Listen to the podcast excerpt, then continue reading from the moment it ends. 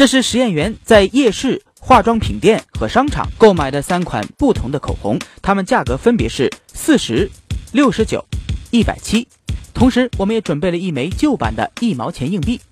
实验员先用三种口红分别在白纸上画线，然后再用硬币的边缘以竖直的方式在口红留下的印记上用力的擦拭。三支口红都被擦出了不同程度的黑印，这跟网友所描述的相吻合。那么，这是否能说明这三支口红中铅含量超标了呢？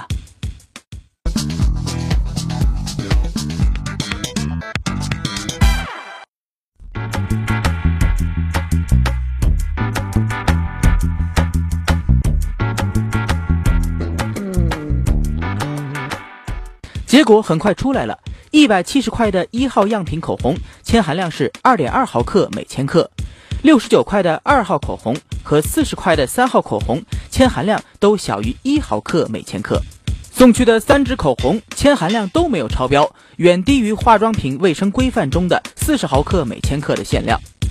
这网上传言呢，用旧版的一毛钱硬币测试铅含量超标的方法还真是不靠谱。那么它的破绽又在哪里呢？你看这旧版硬币，哪怕在白纸上划，也能划出一道黑印儿。这说明这条黑印根本和铅无关。我们再来测测新版的一毛钱硬币，结果没有留下黑色印记。呃，作为旧版的人民币呢，它的一般都是用铝镁合金来做的。那么新版的人民币一般呢是用这个所谓钢芯材料。那么有的是表面上镀上呃铜合金，有的是镀上镍。那么作为一毛的硬币呢？